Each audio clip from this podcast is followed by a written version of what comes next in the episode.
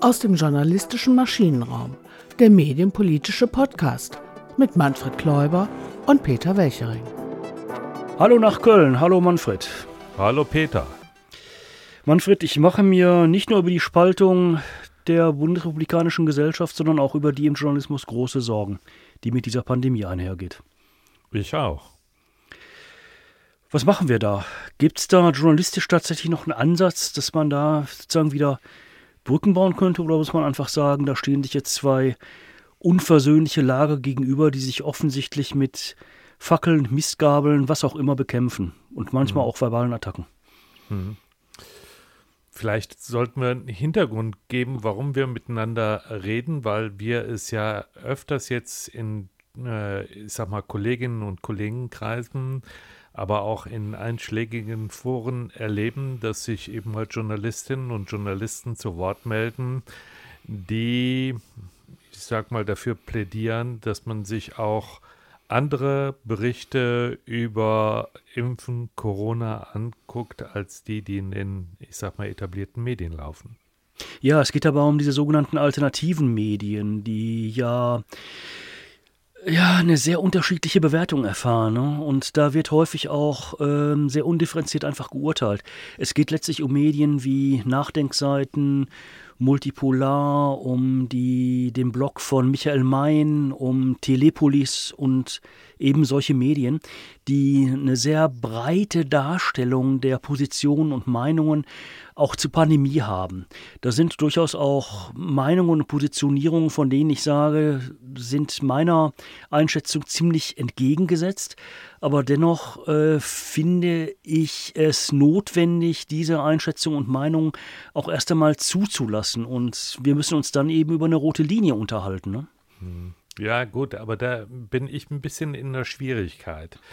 Ähm, vor allen Dingen als Wissenschaftsjournalist ähm, bin ich da in der Schwierigkeit, weil natürlich bin ich für Meinungsfreiheit, das ist überhaupt keine Frage. Und äh, ich, man muss eine gewisse Toleranz als Demokrat haben, eben halt auch tatsächlich undemokratische Meinungen äh, zu tolerieren, weil ansonsten läuft man arg Gefahr, dass man eben halt selber in ich sag mal, moralisch ähm, verwerfliche Ansichten kommt.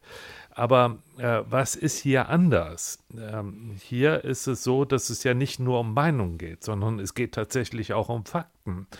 Ähm, die man wissenschaftlich überprüfen kann. Und wenn die also dann von Journalistinnen und Journalisten ignoriert werden, beziehungsweise als falsch dargestellt werden, dann äh, frage ich mich natürlich, inwieweit da auch ja nicht eine gewisse Unprofessionalität am Werk ist.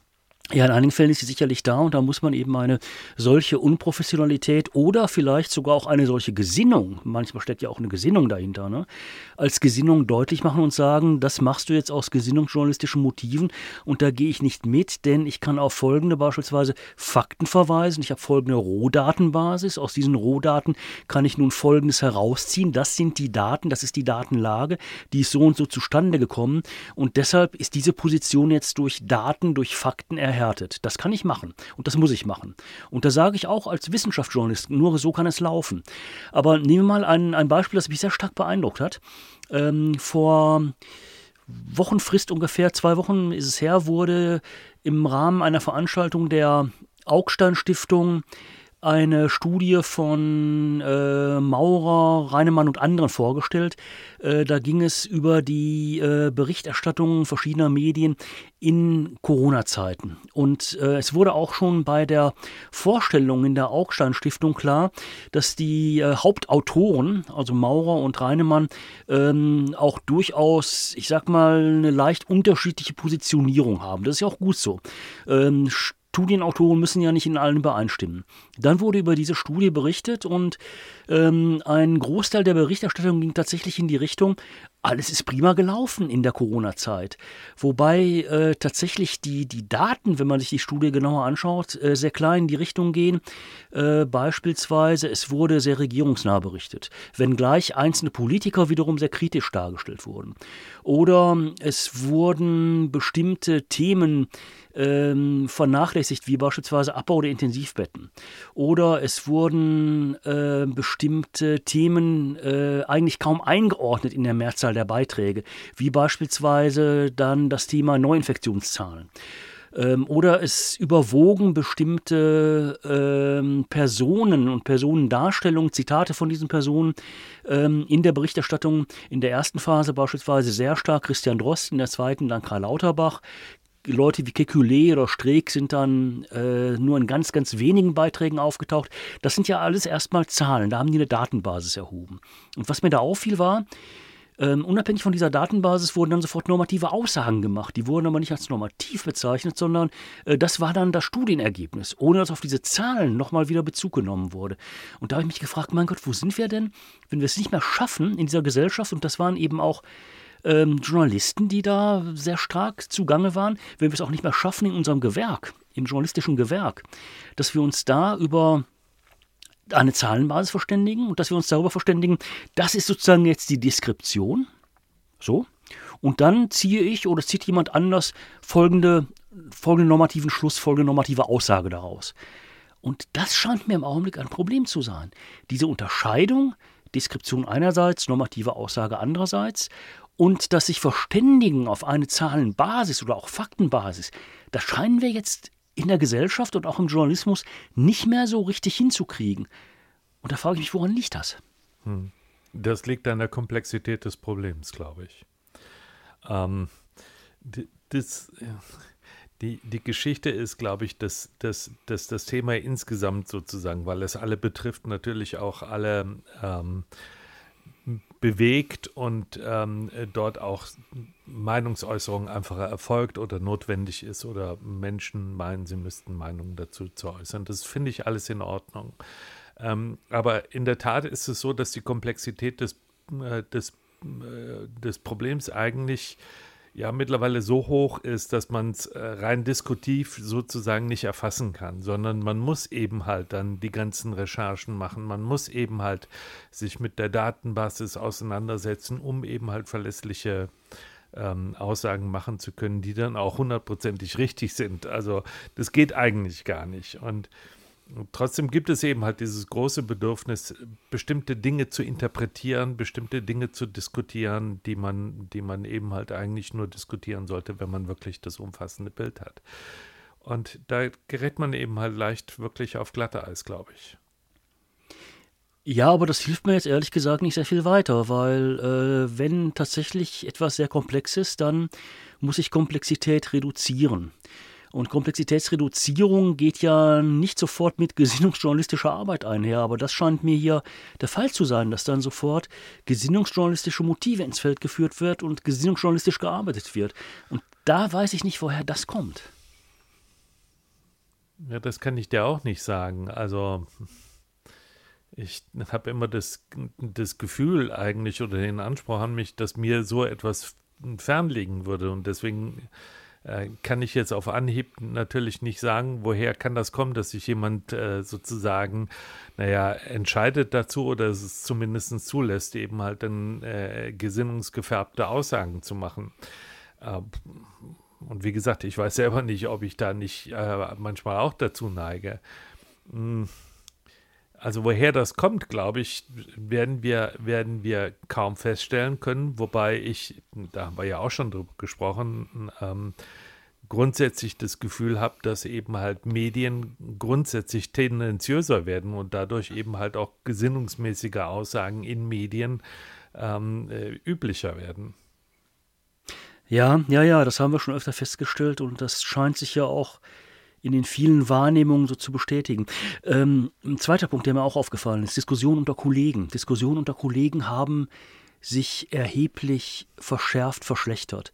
Also ich bekomme zunehmend mit, äh, dass beispielsweise bei solchen Diskussionen, wenn ein Kollege, sagen wir mal, ähm, eine Position äußert, die dann doch eher so am Rande des Mainstreams liegt. Vielleicht auch manchmal äh, so in eine Richtung geht, äh, bei der man sagen würde, oh, da musst du jetzt aber aufpassen, ob das wirklich noch durch äh, Daten, Fakten, Datenbasis gedeckt ist, äh, dass dann sofort mit der ganz großen Keule zugeschlagen wird in Richtung, äh, mein Gott, lass dich mal therapieren oder äh, verschwinde aus diesem Forum oder ähnliches oder ja, sei einfach ruhig, ne? Und nicht mehr darauf eingegangen wird, was an einem bestimmten, an einer bestimmten Position, was an einem bestimmten Vortrag ähm, können wir teilen, was können wir nicht teilen, warum lehnen wir das auch ab? Da muss es ja dann auch Gründe geben und die muss ich dann ja auch vortragen können, ohne sofort in ein, in ein völliges Verdammen des Gegenüber, des Kollegen, der Kollegin dann zu verfallen. Und das scheint eine Tendenz zu sein, die auch zunimmt. Hm. Ja gut, ähm, das Verdammen äh, ist ja mittlerweile, glaube ich, sozusagen eine ähnliche Reaktion wie auch zum Beispiel mit ähm, jemanden in, in, in sozialen Medien zu dissen oder Fake News zu verbreiten. Ähm, also mit aller Vorsicht, das ist ein bisschen ähnlich, weil ähm, das sind eben halt, sind eben halt sehr über, übertriebene Reaktionen.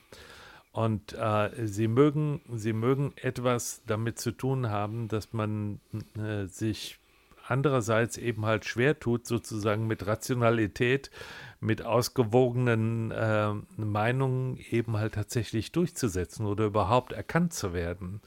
Ja, das ist, also die, ich finde sozusagen, die Übertreibung ist mittlerweile eine gängige Methodik geworden. Die Übertreibung in, in allen möglichen Kategorien ist eine gängige Methodik geworden. Äh, halte ich für absolut verwerflich, aber gut, ähm, außer in Satire natürlich.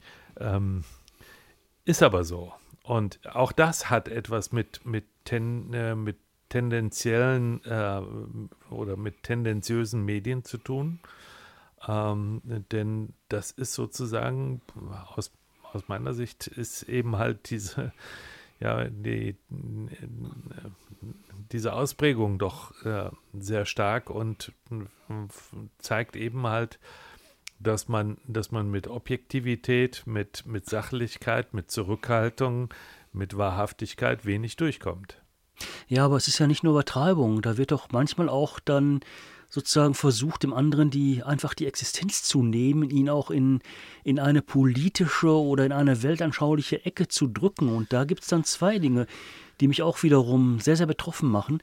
Zum einen, dass es diese Tendenz gibt. Ich habe einen, in einer Diskussion jemanden, der einen anderen Standpunkt einnimmt und dann versuche ich den sofort zu diskreditieren und äh, in, in eine Ecke als äh, was auch immer, Querdenker, Schwurbler, wie die Begriffe da auch immer sind, zu drücken. Und zum anderen sehe ich äh, bei einigen Kollegen, die lassen sich dann auch in diese Ecke drücken. Also ich habe mindestens bei drei, vier Kollegen in den vergangenen äh, Monaten, anderthalb Jahren mitbekommen, die haben sich tatsächlich so ein Stück weit äh, radikalisiert, so dass ich sagen würde, oh mein Gott, was, was ist da passiert?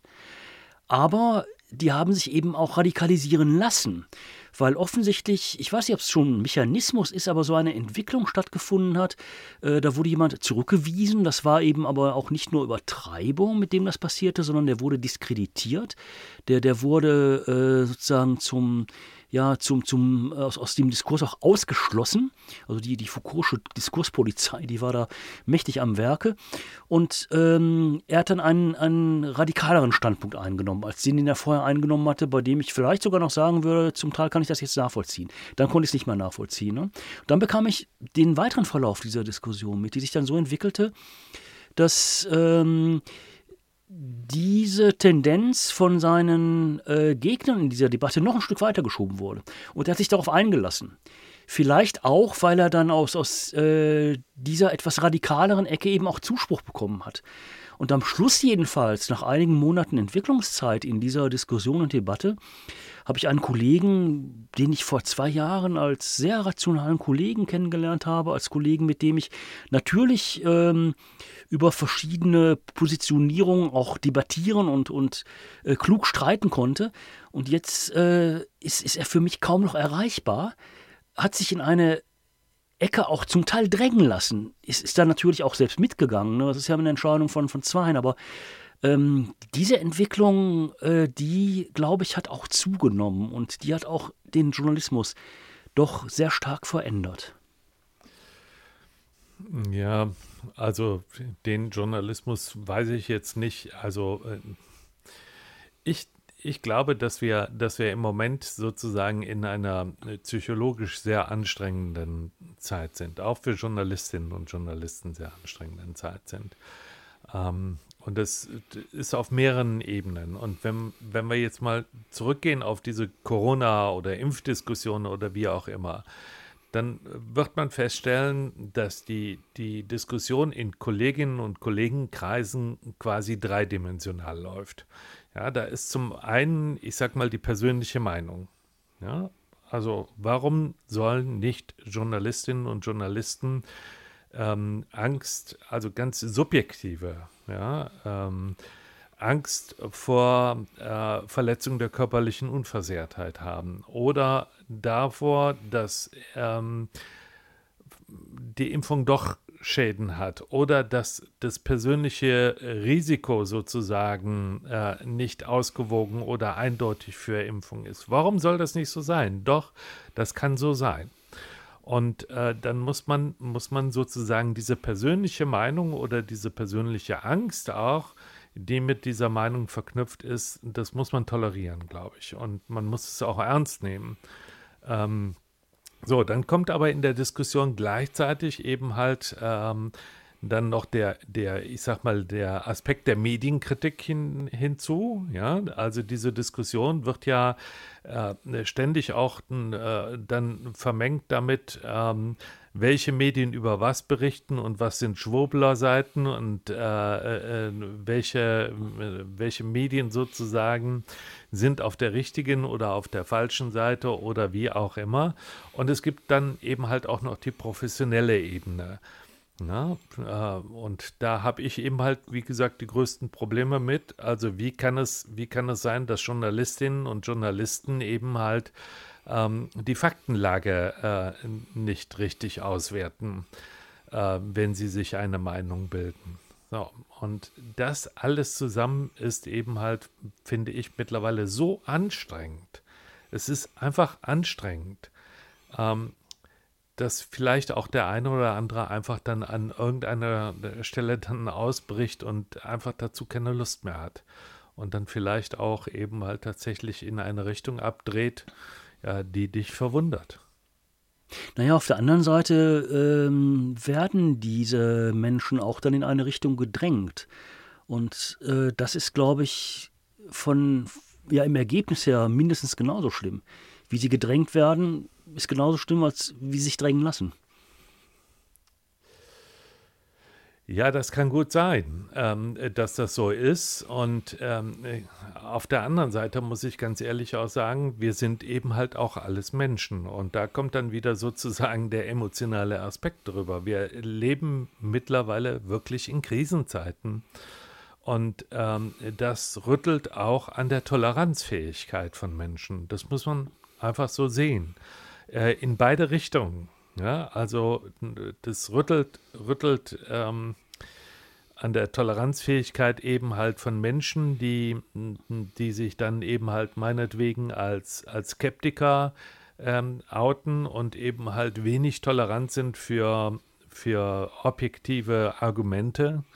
Ja, es rüttelt aber genauso ähm, an der Toleranz eben halt meinetwegen von, von, von, von Menschen, die fest daran glauben, dass Impfen zum Beispiel eine moralische Verpflichtung ist und völlig enttäuscht darüber sind, dass es Menschen gibt, die diese moralische Pflicht nicht sehen. Na, und ähm, ich kann das, ich kann das verstehen, also ich kann es nicht, ja, ich kann es nachvollziehen, warum das so ist. Ähm, ich kann einfach nur daran appellieren, dass man äh, trotzdem eben halt nicht sofort auf dem Baum ist oder vom Baum wieder runterkommt und dann versucht eben halt weiter den, ich sag mal, einen, einen gemäßigten und eben halt auch äh, kollegialen Diskurs zu führen. Aber dass das einigen Leuten schwerfällt, kann ich gut verstehen. Wir dürfen auch nicht ignorieren, dass Menschen eben halt auch unterschiedliche Naturells haben. Ja, sicherlich haben Menschen unterschiedliche Naturells, das ist ja auch gut so, aber der entscheidende Punkt ist doch, vernunftbegabt sind sie doch alle. Und mit dieser Vernunftbegabtheit müssen wir da auch zumindest, ich sag mal, einen, einen Grundkonsens herbeiführen können, beispielsweise in Sachen Risikoabschätzung, wie so eine Risikoabschätzung läuft. Und da ist so eine Corona-Krise doch gar nicht so viel anders, was die Ungewissheit angeht und so viel anders als das, was wir auch ansonsten schon mal in Ausnahmesituationen im Leben erleben. Und dann müssen wir eben auch in dieser Corona-Krise eine Risikoabschätzung machen.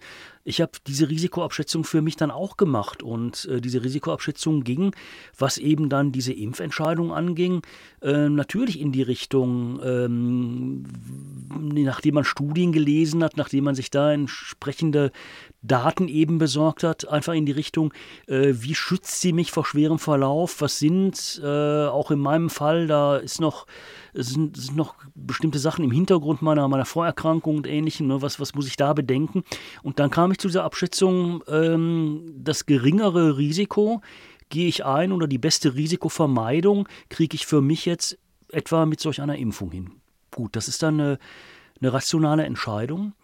Ähm, ich glaube, diese Vernunftbegabtheit, die setzt so oft aus. Ne? Und, und äh, da kann ich eben naja, ich mein, nicht nachvollziehen. Was, Warum? Warum ist das so? Der, ja, weil die Rationalität wird äh, ja mittlerweile tagtäglich ständig sozusagen verlangt. Ja, und irgendwann, irgendwann ist es dann einfach auch manchmal zu viel. Ich meine,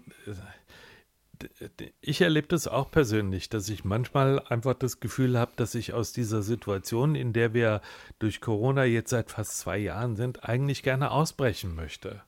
Und dieses Ausbrechen ist dann manchmal eben halt auch etwas, was man vielleicht dann verbal macht. Ja, oder indem man es in die, in die Tastatur reinhaut und in die E-Mail reinquetscht, wie auch immer. Also ich glaube, ich glaube, man muss, man muss nicht nur sozusagen ähm, ja, äh, Zurückhaltung und, und Objektivität verlangen, sondern man muss auch Toleranz dafür verlangen, dass Menschen ausbrechen. Ja, emotionale Ausnahmesituationen gibt es, dann brechen Menschen aus, aber ich habe so das Gefühl, äh, diese emotionale Ausnahmesituation wird inzwischen zur neuen Normalität erklärt. Ja, das ist so. Aber das, wie gesagt, hat meines Erachtens etwas damit zu tun in unserer Branche, das ist ja mein Reden auch die ganze Zeit, ähm, dass, dass eben halt Medien und unser Beruf äh, zunehmend emotionalisiert werden. Ähm, die, die Emotionalisierung von, von Medien ähm, ist für mich eines der größten Probleme überhaupt. Ja? Und wenn du Medien äh, permanent e emotionalisierst und ähm, mehr oder weniger äh, nur noch darauf achtest, dass, dass eben halt äh, Emotionen transportiert werden, dann kann man sich auch nicht wundern, wenn eben halt eine, ich sag mal, ja, Verkrassung der Emotionalität stattfindet. Ja, das würde bedeuten, ähm, weil wir mit, mit, mit Unsicherheit nicht umgehen können, hauen wir so richtig mal auf die Pauke, damit wir äh, sozusagen uns für einen Moment aus dieser Unsicherheit befreien? Oder wie muss ich das jetzt verstehen? Nee, das, der, der, das gar nicht so, so konkret, wie du das sagst, sondern ähm, das ist eigentlich eher eine schleichende Tendenz. Das heißt also, wenn du, wenn du feststellst, dass die Medien zunehmend emotionalisiert werden, ja, dann kommst du irgendwann zu dem, zu dem Punkt, dass eben halt eine bessere Sichtbar- oder Wahrnehmbarkeit deiner, deiner eigenen Position oder deiner Meinung oder deines journalistischen Produktes vor allen Dingen da drin steht, dass du besteht, dass du eben halt den, ich sag mal, die, die Emotionalität dadurch erhöhst, dass du sie ja verkrasst, wie ich eben gesagt hast, also deutlich krasser wirst in den in der emotionalen Disposition oder eben halt ähm, äh, naja, äh, stärker wirst da drin. Also, dass du mehr auf die Tränendrüse oder was auch immer drückst das ist für mich einfach eine, ja, eine Veränderung sozusagen der, der, der beruflichen Anforderungen. Und äh, klar, was du als Journalist sozusagen äh, in deinem Beruf äh, an Anforderungen bekommst, das wirst du irgendwann dann auch in der berufsbezogenen Debatte oder im Austausch mit Kollegen dann machen. Das übst du einfach das Na, also du, du, du, du trainierst es sozusagen, ohne dass du das reflektierst. Hm. Heißt mit anderen Worten, weil das so ein Geschäftsmodell der Medien geworden ist, hier richtig auf die emotionale Kacke zu hauen, äh, führt das dann dazu, dass die einzelnen Journalisten einfach eine heftige, eine heftige Deformation professionell mitbekommen. Ja. Und die, ist, Oh. die ist heftiger Ja, als das das, was wir gefehlt. bisher hatten, oder? Ist es ja, das? mir- Ja, ne, genau. Das ist eine professionelle Deformation.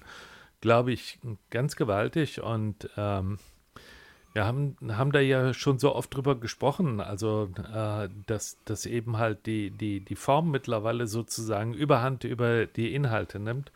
Und ähm, dann ist es auch kein Wunder, dass eben halt in, meinetwegen in Foren oder wie auch immer, dann eben halt die, ich sag mal, das stilistische Mittel der, der, der emotionalen Härte äh, äh, zum Beispiel dann überhand nimmt. Also das ist für mich klar.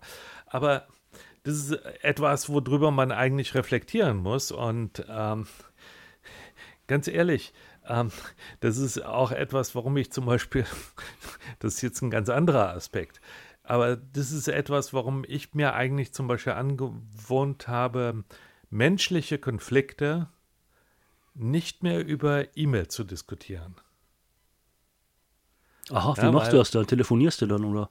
Ja, also das ist zum Beispiel, wenn ich, wenn ich das Gefühl, wenn ich das Gefühl habe, dass jetzt hier eine, eine Sachverhaltsklärung oder sowas, ja, zu stark in das Emotionale abgleitet oder zu stark mit persönlichen Faktoren verbunden ist, dann höre ich auf, darüber zu E- E-Mails zu schreiben, weil ich habe gelernt, es geht meistens in die Hose.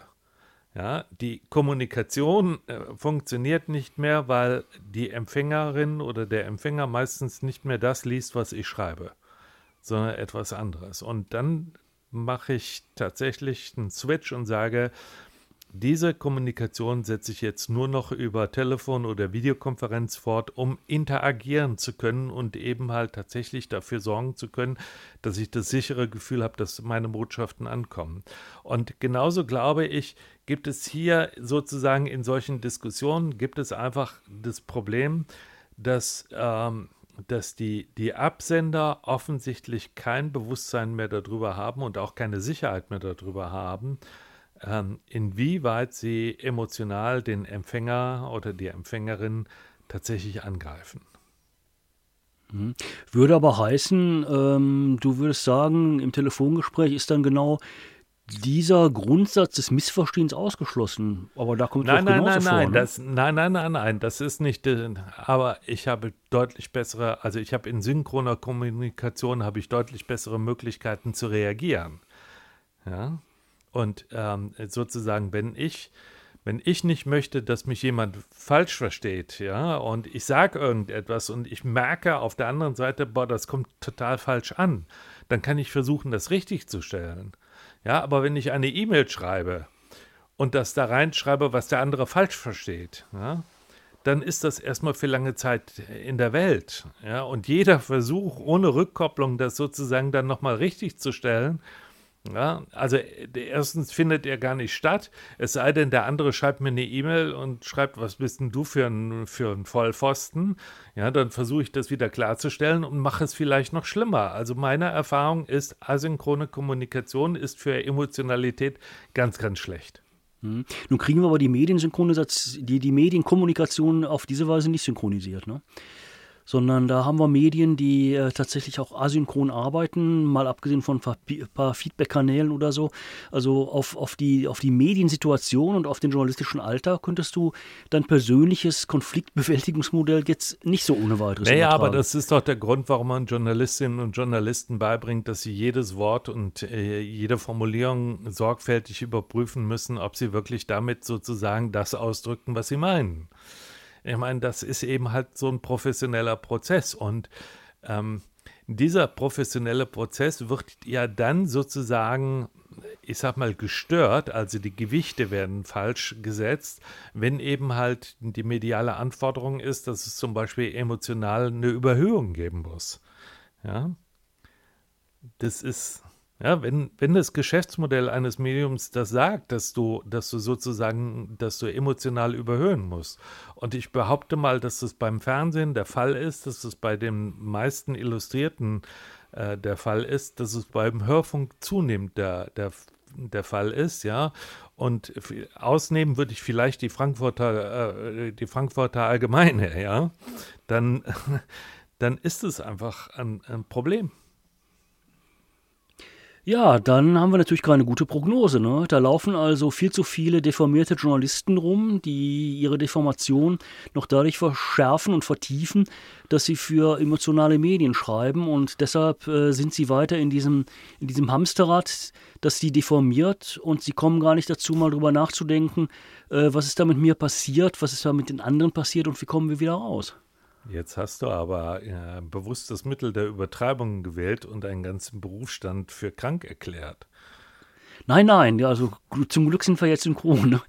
Ich habe niemand für krank erklärt. Ich habe erstmal nur von Deformation gesprochen. Das kann ja auch eine kommunikative sein. Ich will auch niemanden zum Therapeuten schicken.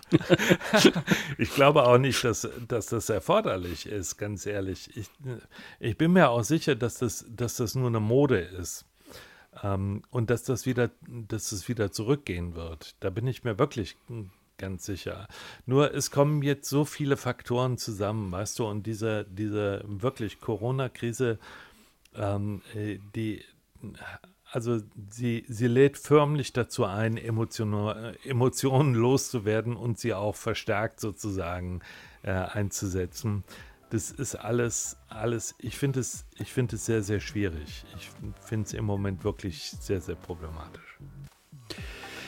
Ja, dann müssen wir wohl damit schließen, dass wir einfach sagen, es ist kompliziert. Genau, so ist es. Und tschüss. Ciao. Aus dem journalistischen Maschinenraum, der medienpolitische Podcast mit Manfred Kläuber und Peter Welchering.